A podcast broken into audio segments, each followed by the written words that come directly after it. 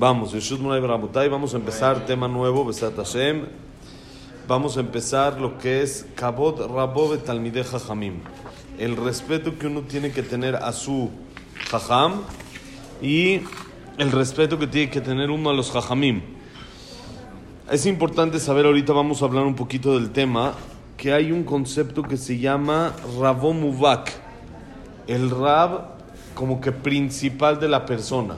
Una persona ti- tiene un jajam que es como que el, su, como se llama el, el jajam de cabecera, ¿no? Como que su jajam de cabecera.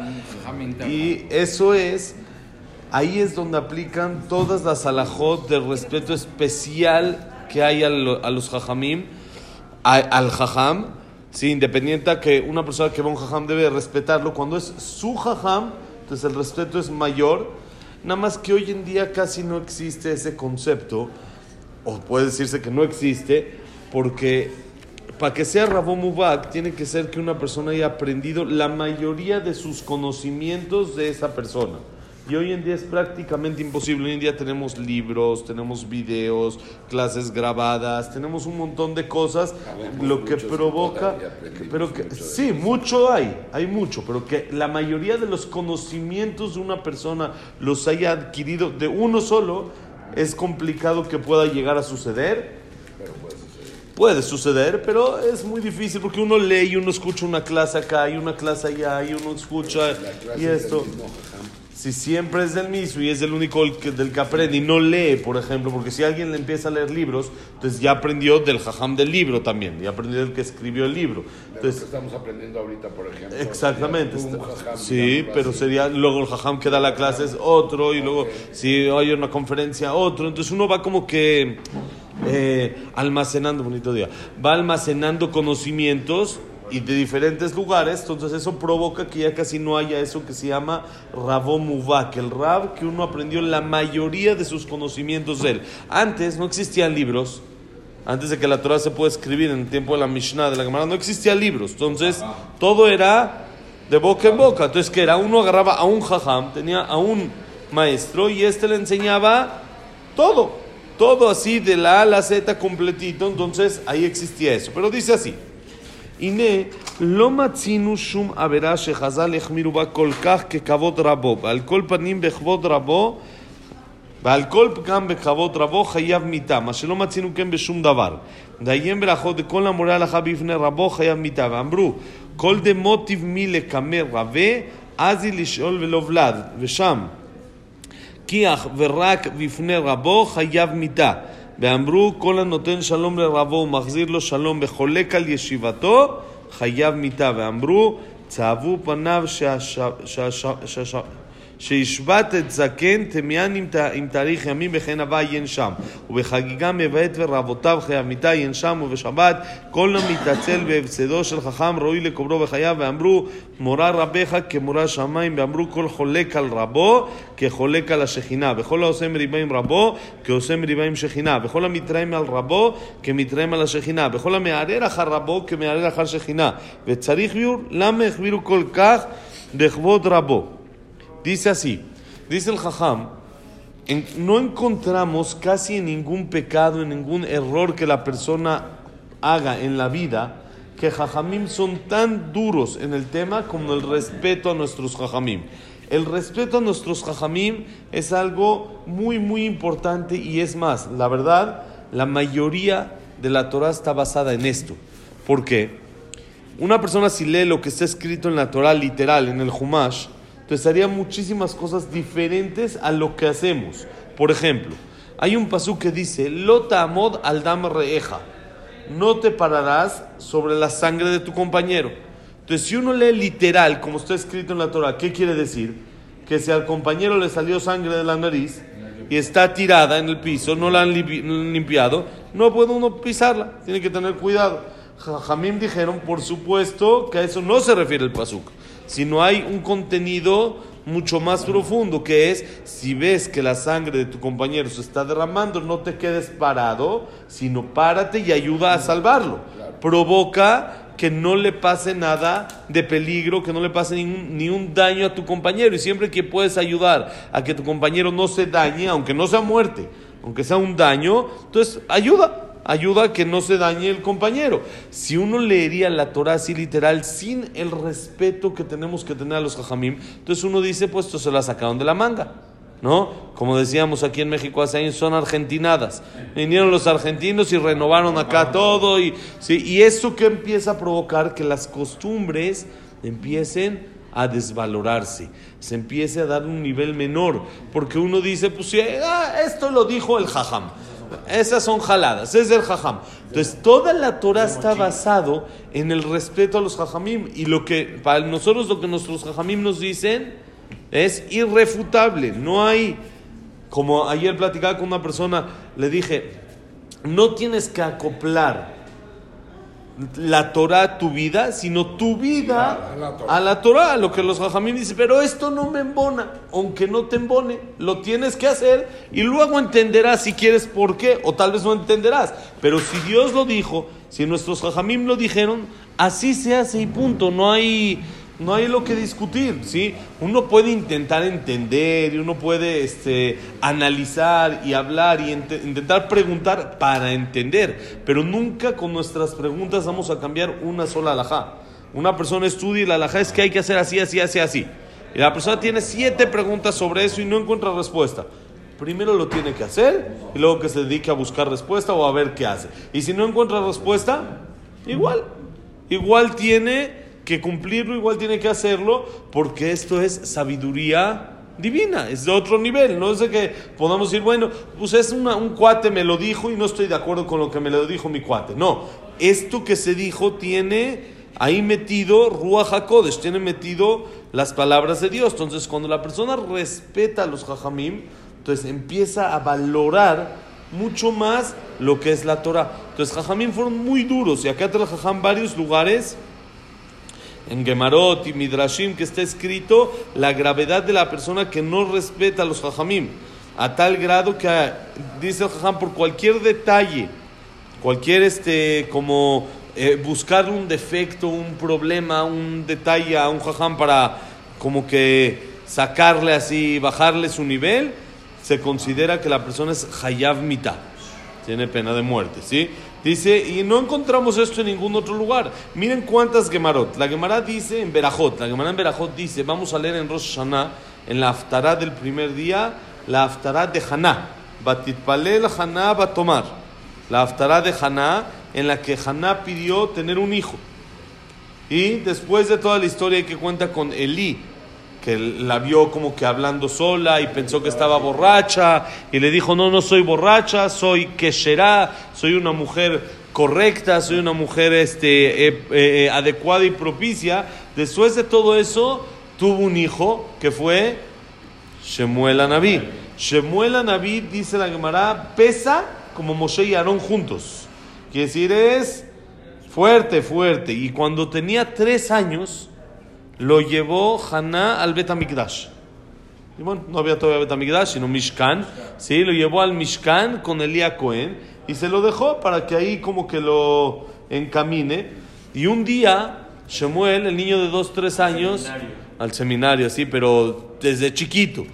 Lo ve, ve Shemuel que hay mucho relajo y hay mucho así como que bulla y, y ahí hay mucho relajo en el, en el Mishkan y dice, ¿qué pasa? Dice, están buscando un Cohen para que haga un corbán, para que le haga shejitá al corbán y no están encontrando. Dice Shemuel, ¿y qué problema hay? Niño de tres años. Dice, no necesita ser Cohen. La shejitá de un corbán la puede hacer también un Israel. No necesita un Cohen. Fueron con Elí, el, Cohen, Cohen Gadol, y le preguntaron. Y le dijeron, mire, Shemuel está diciendo que no se necesita Cohen. Le dijo, Elí tiene razón, no se necesita Cohen, pero él dictaminó una alajá frente a su maestro, que Elías Cohen era su maestro, y por lo tanto merece pena de muerte. Sí está correcto, dijo las cosas bien, pero merece pena de muerte por dictaminar una alajá frente al maestro. Cuando el jajam está, el alumno no debe de contestar, porque es una falta de respeto. A fin de cuentas llegó Haná y pidió que lo deje, una historia, y Baruch Hashem Elí lo dejó, como que lo perdonó, llamémoslo así, le perdonó la pena de muerte, pero el que dictamina una alajá frente a su maestro, Hayab mitad, porque es como una falta de respeto. ¿Cómo te atreves tú a contestar cuando hay alguien de un nivel mucho mayor al tuyo? ¿Sí? No va que contestes, ¿ok? Es como si alguien llega aquí y le preguntan al jajam y un señor de repente contesta. Está el jajam, deja que él conteste. Él sabe, no es de que, ¿sí? no, es de que no sabe, deja que él conteste. Es falta de respeto dictaminar frente al maestro. Hay otra Gemara, dice, lo alenu dice que no se puede escupir o este, sonarse frente al jajam. Otra vez, acuérdense que todo esto estamos hablando en Rabón Muvak, un jajam que aprendí la mayoría de mi Torah de él, que casi no lo existe. Antes era muy común que la gente cuando tenía saliva, en vez de tragárselo algo, escupía, era este, tierra, no tenían pizza, mármol, entonces tenían tierra, así era normal, no se veía raro, porque así era normal. Hoy en día, por supuesto, lo veríamos raro, porque no estamos acostumbrados, pero así como hoy en día uno agarra una, una servilleta y se suena, y nadie dice nada, aunque pues sí no estamos pensando lo que hay adentro, y nadie dice nada de que alguien se suene, así era normal. normal. y entonces lo limpiaban y ya. Ahora hay algo común, el que hace eso frente a su maestro, dice aquí también tiene pena de muerte. Frente al jajam, también, es algo común, pero hay cosas que se hacen entre cuates y hay cosas que cuando está el jajam, pues no se hace aunque sea algo común, ¿sí? Porque uno tiene que tener un nivel especial. ¿Y si, y si el jajam es tu cuate? Si el jajam es su cuate, igual es jajam. Pues igual es jajam. ¿Sí? Primero jajam y después cuatro. Pero otra vez, acuérdense, todo esto es jajam que aprendí la mayoría de mi Torah de él. Hoy en día casi no existe, como dijimos. Sí, otra cosa, hay otra Gemara, miren qué fuerte, una Gemara en Masejet Menajot, de un jajam que estaba discutiendo con otro, y el alumno dijo una prueba y esto, y el jajam como que se, se como que le ganó, llamemos así, ¿sí? Como que te- tenía razón.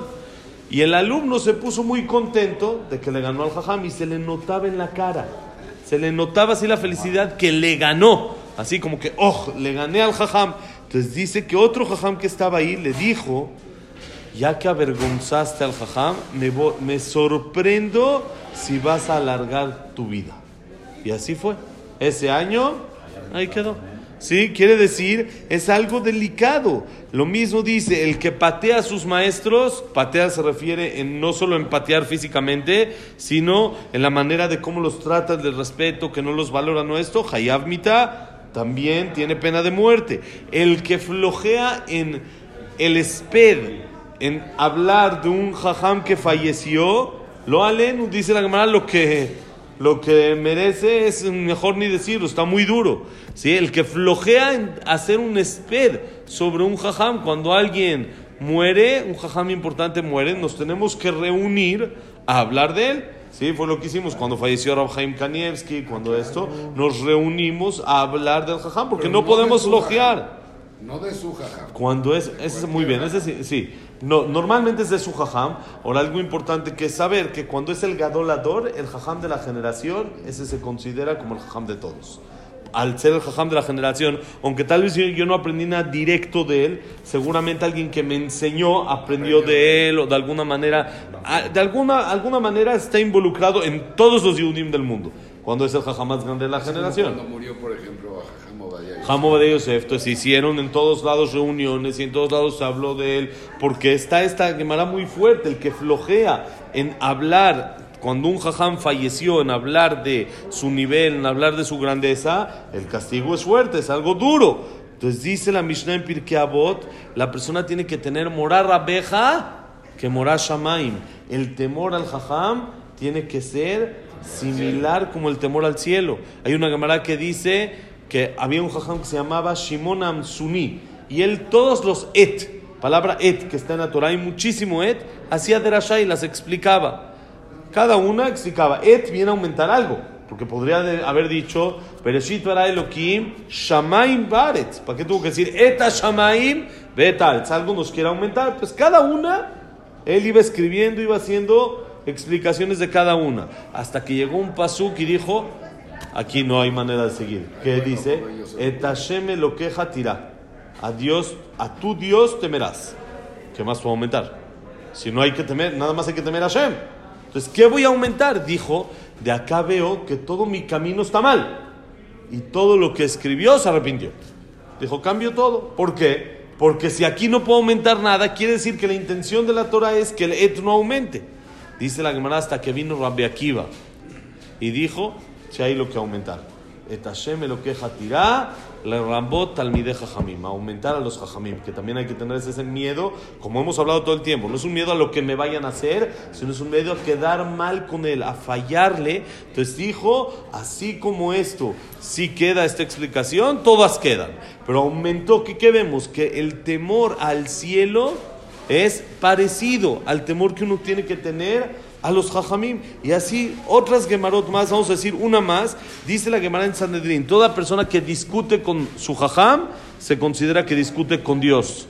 Todo el que hace pleito con su jajam se considera que está haciendo pleito con Dios. Todo el que se queja de su jajam se está quejando de Dios. Todo el que piensa detrás de su jajam, quiere decir como que duda de su jajam, está, está, está dudando de Dios. Entonces vemos la gravedad que es este tema y dice el jajam, amén, lo que nos vamos a dedicar en este, en este tema, el tema número 15 que estamos es explicar, dice el jajam, hay que entender por qué fueron tan fuertes nuestros jajamim en este tema. ¿Por qué tan grave? ¿Por qué tan fuerte? Está bien, ya, ah, un error, ¿sí? uno como cualquier cosa, pero ¿por qué tan duro? ¿Por qué jajamim fueron tan, tan fuertes en el honor de nuestros jajamim? Es lo que tenemos que entender y Besat Hashem mañana vamos a seguir para intentar contestar esto. Que la clase de Besat Hashem haya sido Leilun Ishmat, Abraham Ben Adel, Sarabat Miriam, Esther Bat Miriam, Víctor Jaime Bencler, Eliam Moshe Lisa, Isaac Ben Rosa Gilson, Janet Bat Latife, Claire Batzara, Yosef Ben Dora, Shaya Ben Janet, Yosef Ben Janet. Eh, Frida Bat Miriam, Eduardo Ben Baiz, Jacob Ben Susana, Silvia Semul Batera Simcha, Jack Ben Selja, Cecilia Batzelja, eh, Luna Batzara, David Ben Mari, Shelomo Ben Ferida. Ya estamos, nos falta alguien. Ya estamos. Y Refuah Shelema, Moshe Ben Rosa, Nuna Bat Miriam, Evelyn Bat Margaret, Abraham Ben Evelyn, Jacob Ben Rachel, Yosef Ben Mazal, Sofi Bat Frida, Sheila Rachel Bat Miriam. Nelly Bat Linda. Nelly Bat Esther. Bonito día. David Ben David Ben Linda, Eliau Eliau, Ben Eliau Ben eh, Nelly. Nelly, Besat Hashem. Y para refuerzo, Leilun Ishmat. Leilun Ishmat. eh, Eliau Ben Eliau Ben